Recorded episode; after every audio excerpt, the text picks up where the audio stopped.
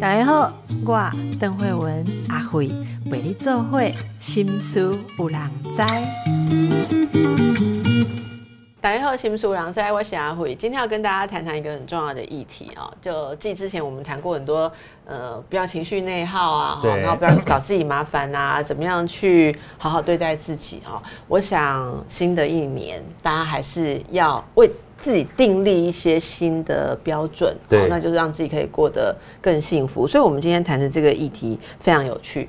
先介绍一下今天的来宾是我们的好哥，好序列好哥。大家好，我是好序列好哥，非常开心跟这个邓医师一块聊天，在新年新出的时候，好哥每次都带给我们很多突破性的思考。真的吗？然后最近是这样，我们看到好哥有分享一个观念，这个观念对我来讲，我觉得蛮受用的哦，就是说。不再做取悦他人的人，就是说不再取悦他人。那我们一般都觉得说，好啊，那我就不再取悦你哈，那我就会变成一个很可怕的人。哎，可是又不是，你讲的是不再取悦他人，而是发自内心分享喜悦。对，所以我不是取悦，可是我给你的仍然是喜悦。这境界的这个很高哎。其实这个东西其实不是我我想到的啊，其实是因为 我记得我开始去讲课，因为我大概从。台积电开始讲课，很多人说：“好，哎，好哥，你口才好像很好。”哦，邓医师，你觉得口才可以吗？非常好，觉得很好，对不对？非常好。我跟你报告一下，其实我是一个高敏感人，不相信哈？我是内相信嘛哈？我是一个很内向人，所以以前啊，我想以前不是很久以前，我大概从二十几岁在台积电开始当工程师的时候去常常报告，然后一直到我三四年前正式变成所谓类似现在的职业讲师的话。我大概这是将近二十多年，我只要上台报告，我都会紧张，而且紧张不是小紧张，是大家很难想象，我都会冒冷汗那种紧张，大家都不相信。然后直到我这个大概两年多到三年前，有一次听到一个演讲，听到个演讲呢，其实是我非常喜欢的一个说书的人，叫樊登啊。他说他自己他他自己也喜欢演讲，他说他以前一开始演讲的时候，讲一个小时两个小时就会口干舌燥。啊，然后就觉得自己非常这个紧绷，然后就不知道为什么很多老师啊讲个四五个小时、六七个小时还神色自若，所以他有一次特别请教一个就是他们在这个讲师界的老讲师，问他说：“为什么我讲一个两个小时就这么紧张，然后这个喉咙就发紧？我看你讲两三个小时、四五个小时，甚至一整天完毕之后，还是就是声如洪钟啊？到底有什么 pebble 没有？”他说啊，你很简单啊，你会这么紧张，就是因为你想要取悦他人。完全正确，完全同意。啊，他你想要取悦他人，然后在你取悦的过程当中呢，他有一讲这个取字，取就从别人的地方拿过来，因为这个开心呢，不是你能够掌握的，你要从别人那边拿过来，而这件情况呢。如果说不是你能够掌握，就算你使了浑身解数，如果没有达到你预期的效果的时候，你会紧张加上更紧张。对，啊，所以就算达到了，你又希望能够维持这样子达到的状况，你就要一直保持着从对方那边拿到你想要这件事情的态度哈，你还是会很紧张，你就没法放松。他说，经过我大概。一二十年的演讲跟讲课之后，那个老老师傅跟他讲，他说：“真正的关键啊，你不需要取悦他人，你来这个地方啊，就是给他们一个很大的福报了。”所以他讲完这之后，这个反正说什么叫做福报？他说：“你没想过吗？别人愿意请你站在台上，就一定是有一些东西你值得给他们的。而当你值得给他们这东西，别人把你请过来的时候，你是在送礼物啊。”当你送礼物的时候，光送礼物这件事情就值得喜悦了，因为你在做分享。而当你在分享喜悦的时候，不管他收到或没收到，你这个分享是由你出去的，你是可以掌握你自己的。嗯嗯，这叫做分享的喜悦。嗯，所以他一听完这件事情的时候，其实就底层逻辑讲，就是原来的取悦是被动的开心，而分享喜悦是主动的开心。当你一旦变成主动开心之后，整个人生就变成释怀了。就是我今天来这个地方，就叫做送礼物的。所以这就是为什么后来我听完这场演讲之后，哎，真的，我还不是渐进式的，就从第二次开始我就完全不紧张了。我每次来说，嗯，我是来送礼物的。我看到大家好开心哦，我希望大家能够得到我这个礼物之后，他也能很开心。但如果他没有很开心的话，没有关系，我还是让我送礼物这个心态已经送出去了。我希望下次呢，他还是能够体会到别人送礼物给他开心就好了。这个基本上叫做以前呢是由己不由，就由人不由己，叫做取悦嘛。就是他基本上不开心，我就不开心。现在是由己不由人，我只要开心，他开不开心，这不是我的，不是我的重点，是我送礼物的概念。所以后来我听到这个所谓的取悦呢，基本上是由人不由己，喜悦是由己不由人。后来有一段时间，这个我就跟别人分享之后，我说这也就是为什么我常讲说取悦这件事情是被动的，然后喜悦这件事是主动的，尽量化主动为被动哈。很多的时候，你就成为自己的主人了。当你成为自己的主人的时候呢，喜悦由心，幸福基本上由心开始。这也就是为什么后来我去读这个王阳明大传的时候，他说心学的诞生，他讲心学，他说所有外求的东西都很辛苦，所有外求的东西呢，因为你没有办法掌控别人，但是内求的东西呢，你基本上可以持续不断锻炼自己，你是可以掌控自己的。所以之前我就常说嘛，这个。不要讲其他的，我常常跟我老婆讲说，哎，我做做运动，希望老婆去运动啊。她一讲运动，她就火大，对不对哈？后来就不要这样要求她，我就持续不断运动就好了。当她看我越运动，呃，不管是身材苗条啦，气色变好了，感觉年轻的时候，哎，这家伙这运动好像不错哦。当她想要要求我陪她一起运动的时候，这就不是我要求她的，是她自己要求自己了。所以不是我要求他的，是他要求他自己的。这个时候呢，他就是他自己的主人了，我也不用取悦于他，因为他自己感受到这个喜悦。所以，如果说从喜悦、从取悦到喜悦啊，我自己对自己的感受呢，有两句话给大家分享，就是要求别人是痛苦的根源，要求自己是幸福的开端，啊，因为别人的反应没有办法，你可以去控制，可以去把握，但是至少自己的话，你是可以去把握控制。说句老实话，连自己把握控制都很困难。我每次都讲说，有时第二天早上，假如起床运动，有没有？又要用用好是五点起床运动，可是闹钟一响哇，基本上觉得被窝比较暖和就按下去了。连自己要求自己都这么痛苦，遑论要求别人。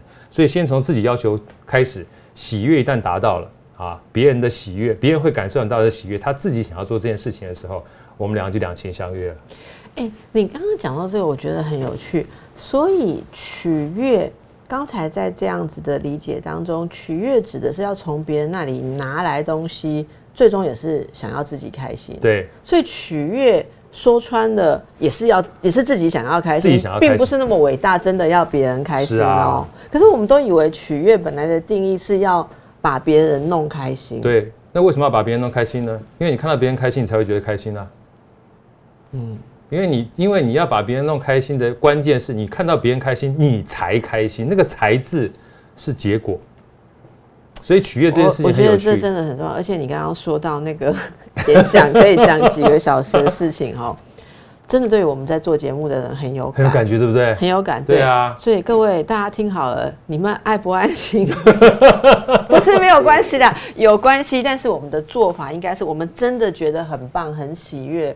很有用的东西，我们来输送出来，而不是整天就是拿着那个观众的回馈在那边绞尽脑汁想要怎样这种观众会高兴，那种观众会高兴，因为那样做出来其实就压力很大，而且真的没有办法掌控。所以包含这个，我也邀请过邓医师来上我的好声音嘛，哈，我那时候在开玩笑讲说，很多人都在做 podcast 都很多压力。我说真的，我从开始做 podcast 到现在，我那天看了一下，已经三百四十多集了，我没有一集有压力，因为那时候我跟我们这个。伙伴讲说，我们不要去看后面的这些叫做 KPI 的数字，那 KPI 数字会有高有低，一定会影响我们心情。那叫有输赢，无输赢还明干哈，让我压力。我说我跟你们讲一个数字，百分之百会赢。有一种 KPI 不会输。他们说好哥哪有这种 KPI？我说有，级数。级数哦，你做越多，级数就越多。我说你做第二集就赢第一集。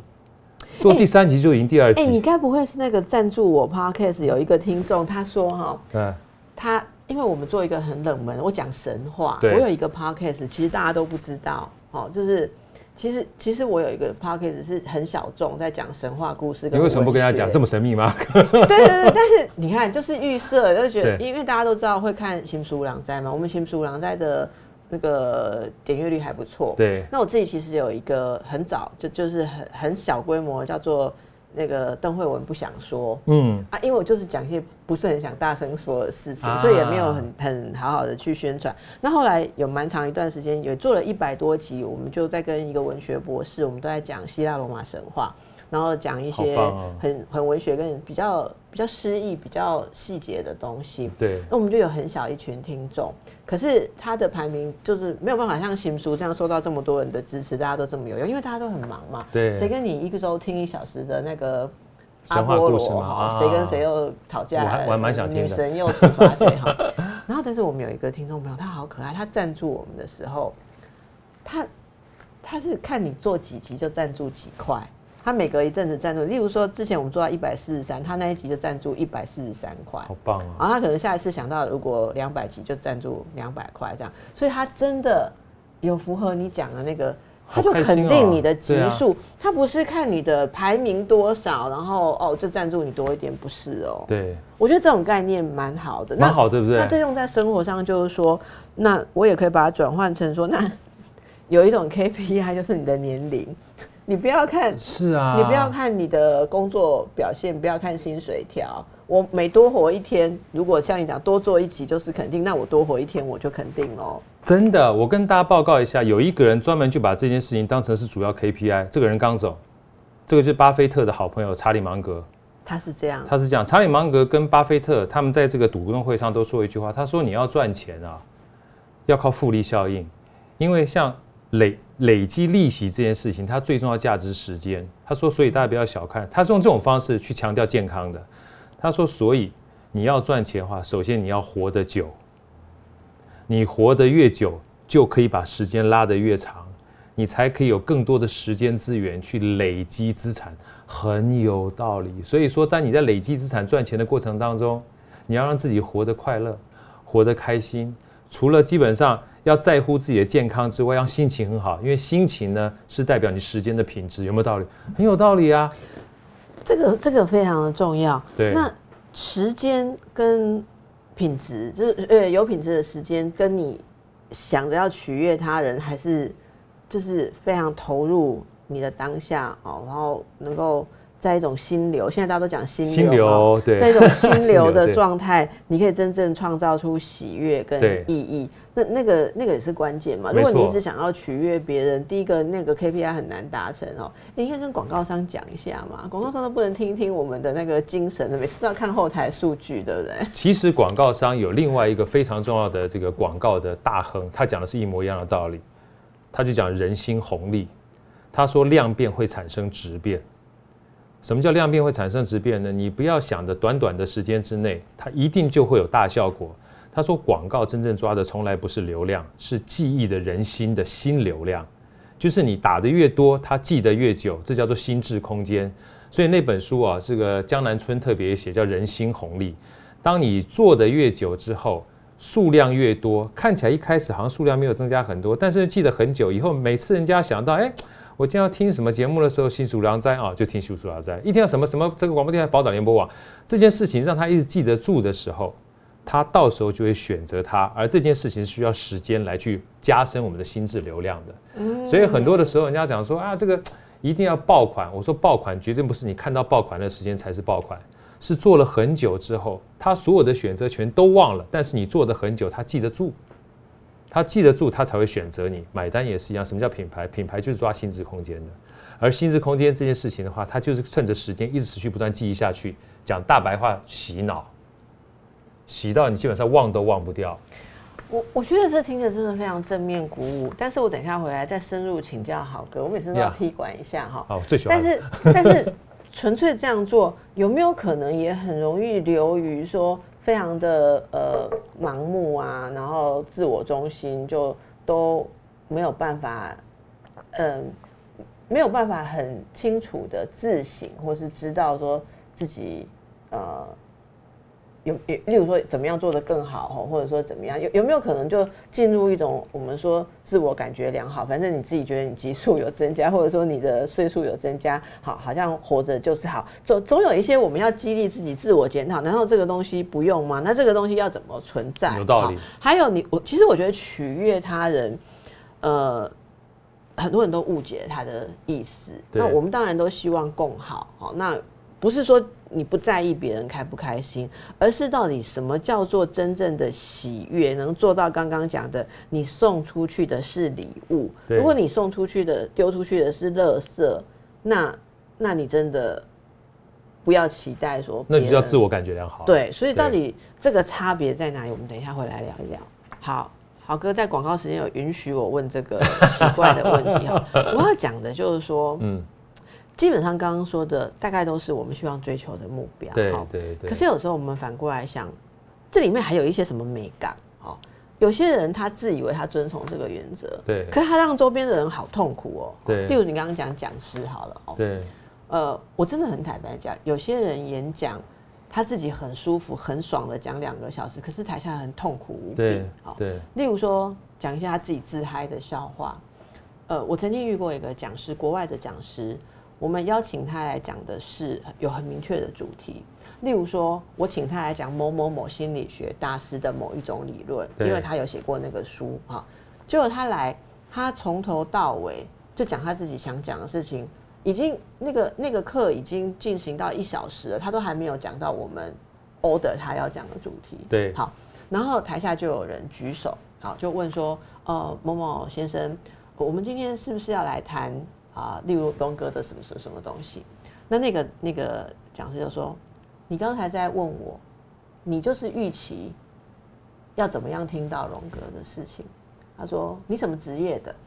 好，那那个人就战战兢兢的。我的同事就说：“老师，他说你们做老师的问题都很严重，你们都有一个既定的想法。对，你觉得你今天是要学什么，你就要听什么，你要我就一定要照你的方法讲，你才能学习。你的心是死的，你的心是关的。好，哎，对他这样讲，我跟你讲，台下大概有两三个人觉得哇，这个老师好酷哦，好不一样。但是我跟你说，我厌恶到极点，我觉得你很不尊重观众。”买票来听演讲的人，这是一个课程，然后你也不尊重我们主办单位。我就是跟你 order 这个货品拿来卖别的东西，我其实知道你一定就是不想准备 slide 的。对，你就是拿来就是来开玩笑，把把一个很严肃的讲课的课程变成是好像来讲你的生命经验。但是我想他感觉很好，他真的他可以讲三小时，我觉得他真的都不会累，因为他完全不取悦听众，连听众问问题都随意的被他打枪，然后被他压制。那这种人可能自我感觉。很好嘛，他觉得 他很喜悦，你知道吗？对。但是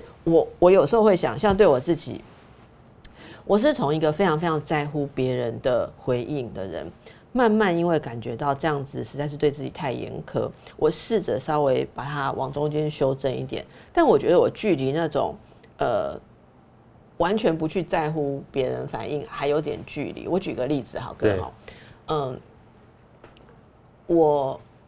我曾经在大学教书，然后我教书的时候，每一届的的学生，我那一堂课内容跟举例都会不一样。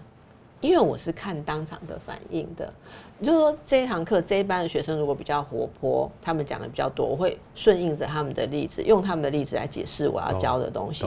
可是下一届如果比较安静，我就会讲比较多的笑话或者怎么样，比较去逗他们参与，甚至问比较多的问题。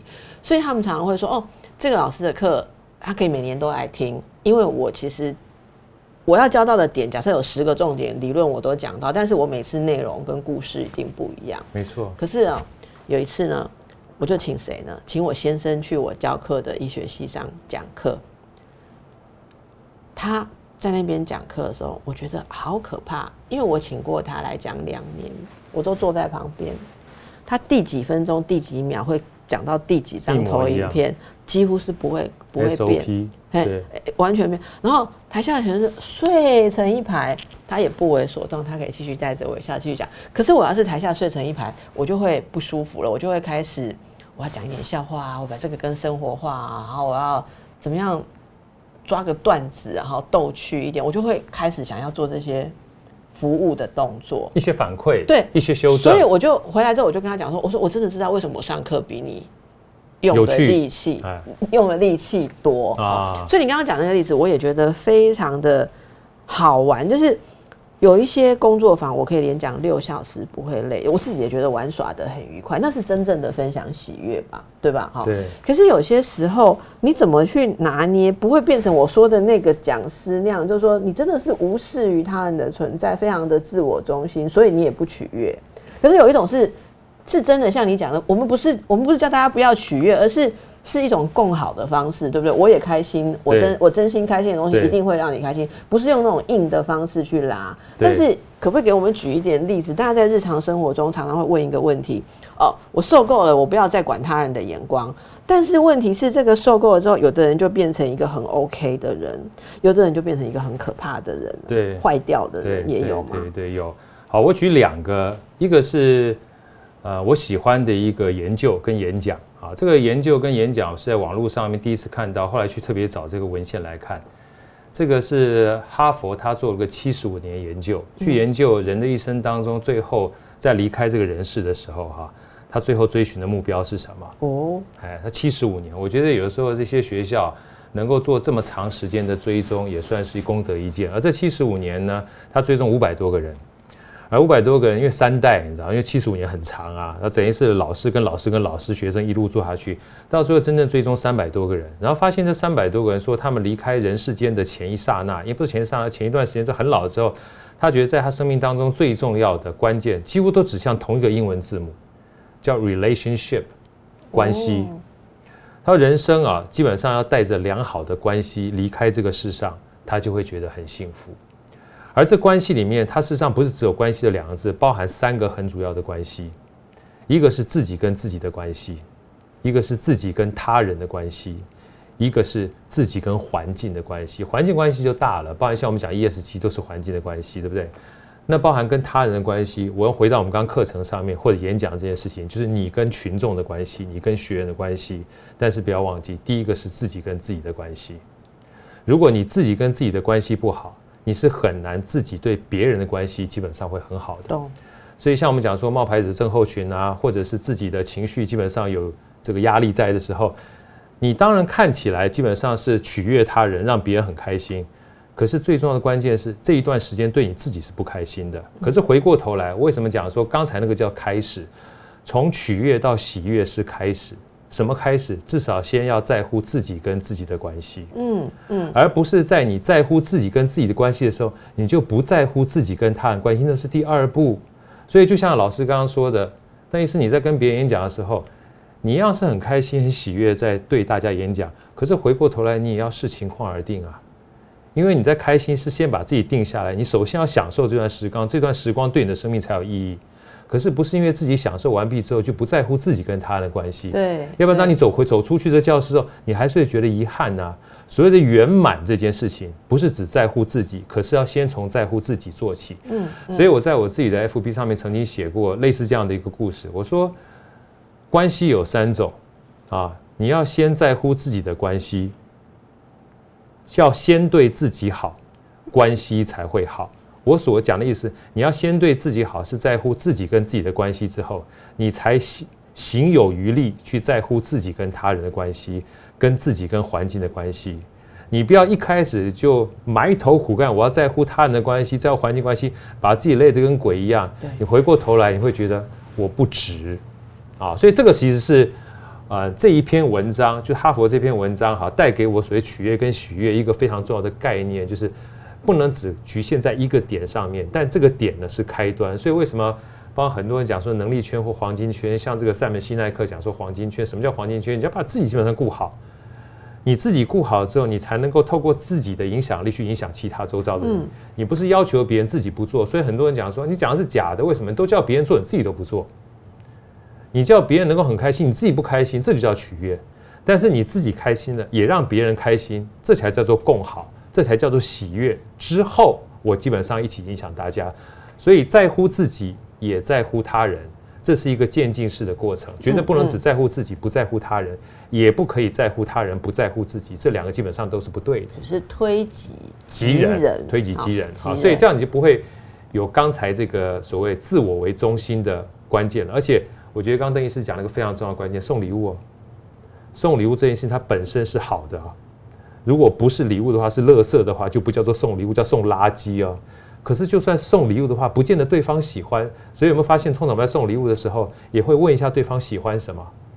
这基本上就叫做与时俱进。所以第一次送也许不喜欢啊，怎么送这个给我？我不吃甜的啊，我不吃荤的，没事儿啊，我只要送过我才知道啊。我没有机会一下子针对我所有的团、所有的群众都知道，说我送的东西大家都喜欢呢。但是人世当中总有一些共性，就像我们刚刚讲的，哈佛做了七十五年研究，发觉人生最终的目的几乎百分之九十九点九九都举向关系这件事情的时候，那你就可以跟别人讲说，未来我在分享这些很重要的事情的时候，可不可以或多或少都能够带到说，我们试着让自己的关系。跟自己、跟他人的关系、跟自己环境关系都很好，这样我们所学的东西基本上才会倾倾倾向这个终极目的嘛，对，就好啦。对，所以喜悦是干嘛？喜悦是先让自己跟自己的关系变好，只有这样子而已。所以你说这个，我觉得跟亘古的道理不变嘛，哈。所以一切修身齐家治国平天下，你要先自己要跟自己搞好，一定要跟自己搞好。那我们接下来就要问一个问题啊，那不再问这个问题，我有一个小好奇哈。好，刚说到送礼物，对不对？对。好哥，你有经经营脸书对不对？有啊有。你脸书上面都会写非常，对我来讲都是金句，满满金句的东西。所以我个人非常好奇一件事哈。对。你你的脸书的那个回应啊，有过任何一个人骂骂你过吗？或就是或是批评你讲的东西？有啊，当然有啊。你写这样的东西也会被批评啊？呃，我觉得不太像是批评啦。真正批评的话，我觉得我记得有一次批评最好玩。这个批评它不是在我的，不是在我粉砖上面，是我个人上面。就个人的脸书上面，他不知道怎么找我个人，去他说，因为我我分享跟我妈吃饭的这个东西嘛，他说真是个不孝的孩子，让你妈做这么多饭菜。然后我看，我指的就是这个意思，就像这个，就是这个意思。对对，所以其实我看了之后呢，我就猜，基本上他一定有一些不同的经历过，对不对？还有包含还有一次很有趣，有一个我的这个算是读者吧，特别看了我的书之后啊，这个。打来就是写在那个短讯上，就是那个粉砖上面，跟我讲说，我觉得你书写的实在是太偏颇了。我说什么样的情况啊？他说你怎么可以？我一开始他开玩笑，你知道吗？你怎么可以说辛苦的爸爸在外面工作，回家之后怎么怎么样？难不成妈妈都不辛苦吗？哦，我知道，对我就是说有这很多这样子的人。对，那我说我开玩笑的，我说我是开玩笑的哈。你知道他说什么吗？他在下面说。你怎么可以身为一个读者，身为一个作者、公众人物，做影响开这玩笑？对对对。我说我是我说我现在是跟你开玩笑，但是我写那章的时候基本上是很认真的。但这章是以爸爸做举例子，如果你觉得这个东西它有点偏颇的话，我以后会多注意就好了。很抱歉让你造成误解。所以后来我为什么讲抱歉这两个字？因为我觉得道歉是一个最简单的解决方式。因为道歉除了错之外，还包含另外一个非常重要的底层逻辑，就是我跟你想的不一样，我跟你想的不一样，以至于造成我们有误解。误解也可以道歉，误解没有对错。为什么我讲这句话？其实很难。我觉得这是一个修炼的过程。前一段时间我特别看到了一个小短片，呃，老外啊，这个爸爸在洗车子，突然一个儿子说：“爸，我要结婚了啊！”然后他爸跟他说：“Say sorry。”儿子为什么要 say sorry？他 say sorry。我为什么要说说对不起？我没做错。You just said sorry。啊，说 OK，sorry，OK，你可以结婚了。当你没有任何理由而愿意说道歉的时候，你就可以结婚了。哦，好深的哲理哦，真的哎。道歉从来不是对错，道歉是一种问题解决的方式，如此而已。所以我只想跟大家分享观点不同。所以为什么后来我在上课的所有上课我都一样，我都要跟所有的同学讲说，我今天讲的不一定是对的。因为天下从来没有不变的真理，我讲的只是其中一个观点跟角度。而今天所有上课的过程，我也想请大家注意一件事情：我在好哥的课程里面没有对错，只有角度。我讲的是真的，我绝对不是取悦他人啊，因为我这样觉得，因为我这样觉得很奇怪。每一次讲完之后，很多同学都给我反映说：“好哥，你知道吗？你这句话让我们放下了很多的心理安全感的质疑。”我们就敢讲话了。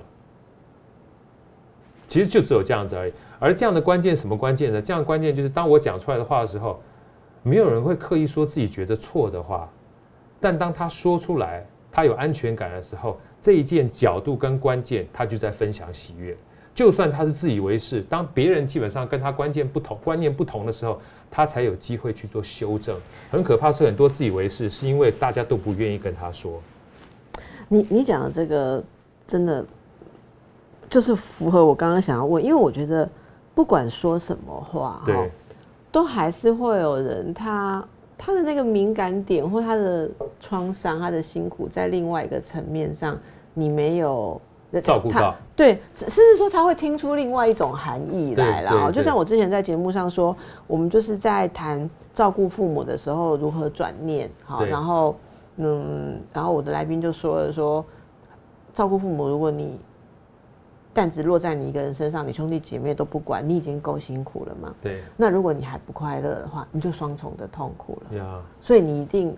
落在你身上照顾，你一定要有办法把它转化成说这是我的特权，哎，我可以父母是属于我的，对，不然的话你就会很痛苦嘛。那他其实是想劝大家放松，那大家当然都很很很肯定啊，然后但是就也会有人难过的是说，你们大概没照顾过父母，才不知道我们的痛苦，怎么可以轻易叫我们转念呢？哈，然后什么什么未未知他人苦。莫未经他人苦，莫劝他人善。对对对对对对对。然后我就觉得，哎，这也是一个很好的提醒。所以，我我也是说啊，我就说，哎，那这个东西，我们以后可能要考虑到有很多困难的层面，不是每个人都可以一定要做到什么。是，我觉得这就是一个互相的一种空间嘛，没错，那个安全感。没错。好，那我们等一下再回来。豪哥，你常常会分享一些跟大嫂的一些有趣的故事哈。对。在你们的相处当中。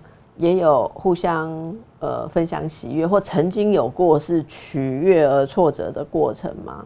嗯，多啦，因为我觉得其实通常取悦这件事情的话，你也是希望说除了他之外，是通最难取悦的不是只有他个人，因为通常我们讲是家庭嘛，所以他有他后面的家庭嘛。那有的时候你取悦的方式，就像我刚刚讲的，就算送礼物，它也是除了自己喜悦之外，也是个取悦的过程，所以并不要把取悦拿掉。啊，因为你自己喜悦，你也希望别人能够喜悦，只是先把自己的喜悦放在前面。那你自己学送出去之后啊，觉得送送这东西不对。就像我们坦坦白讲，中国人送礼物跟外国人送礼物就不太不太一样，对不对？你说现场猜是不是？对呀，包括就这些这些小小的这个各种不同的小礼节都不一样，而这个所有的规矩啊，都会造成呃双方之间的预期落差。那我讲这预期落差，回过头来的话，就跟我们刚刚讲这个上课是一样的。今天。邓医师，你去上课，你发现下下下面的人，你在讲的过程当中没有得到预期的话，就会立刻修正。修正的过程当中，有的有效，有的没有效。有效的下次再用，没有效的下次再去修正。所以其实从喜悦到取悦也是一模一样的道理。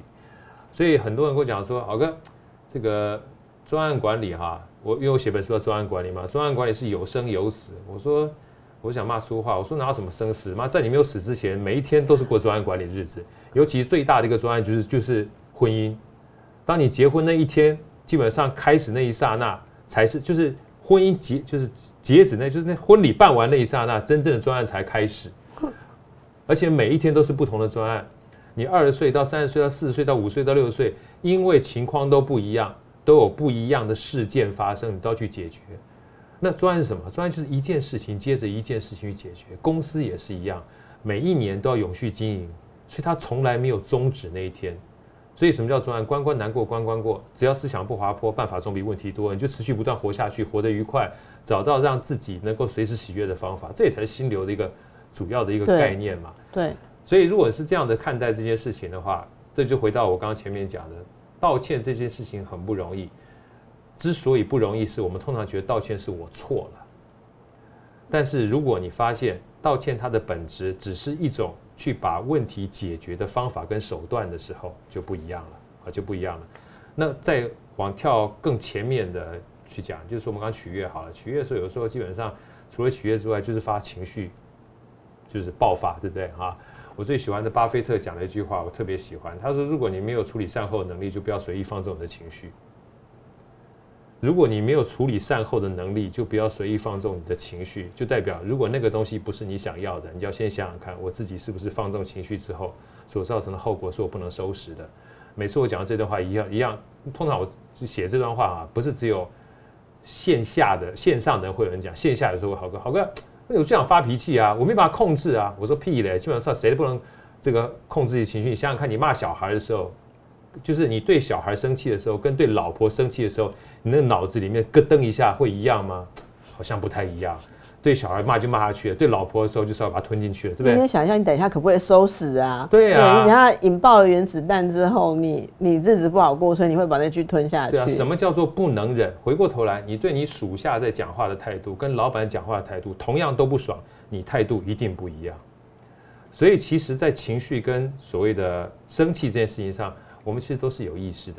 那我问你啊，如果属下对我们讲话的态度啊，其实真的跟他对他的属下态度一样的时候，我们就是如果是做老板的，也会很不舒服嘛？嗯，你看你的态度是什么？如果他本身态度是都不好的，都不好的，那就代表另外一个我们刚刚讲的，就他在跟别人分享的过程当中，他都不在送礼物。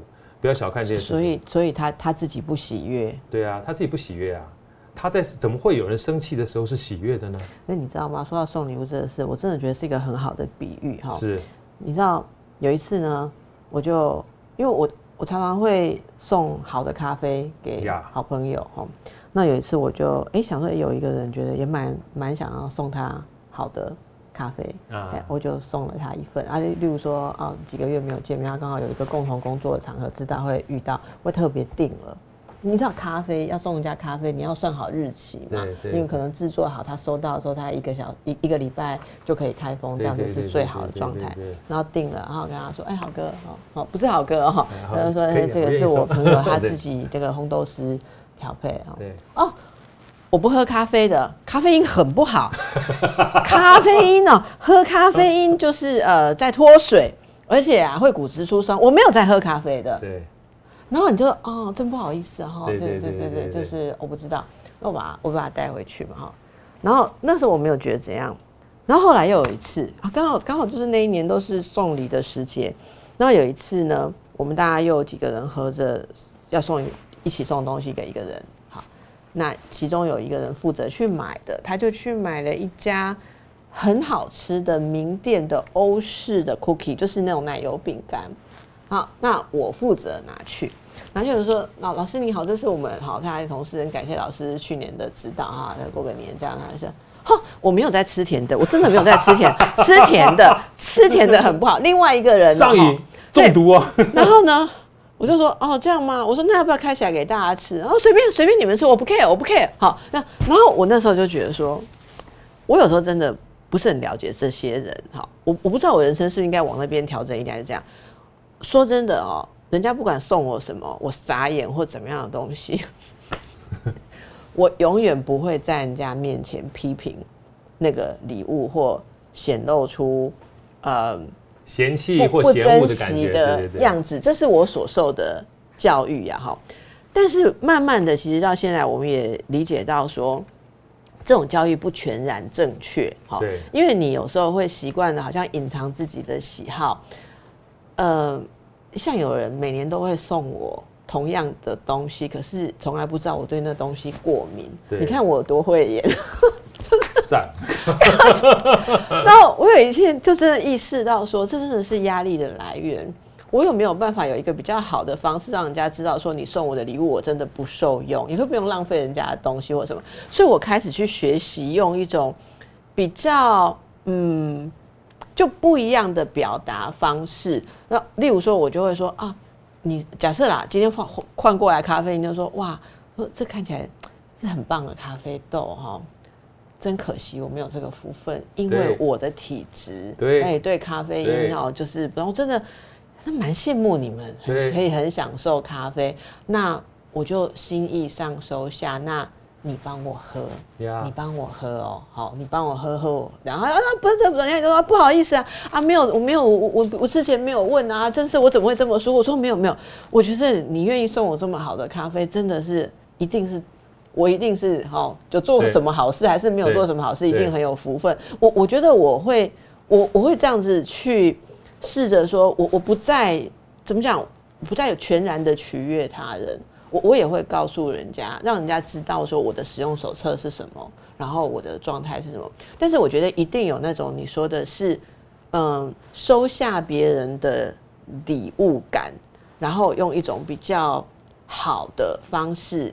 你其实，在给他肯定的时候，你也在回送礼物嘛？是，我我觉得这个是回礼，对，应该要有的回礼。所以我为什么说把它说的深一点，是说单向的取悦，或者是说有目的性的取悦，常常是刚刚讲的灾难跟互相憎恨的一种祸因。没错，可是那种真正的喜悦，你要能达到的话，你对你要让我我的意思是说，要让自己足够舒服。我我说的那种，我第一阶段的方式，自己其实是隐藏着我的不舒服去勉强。对，所以所以我就会觉得说，要去找到那个双向的，你说那个回礼跟给予方式，而这个礼物可以有很多很多的转化，没错。所以说，其实像刚才邓医师你说那个过程，两种不同的情况哈。第一个就是，哎，我基本上隐藏我的喜欢，隐藏我的不喜欢。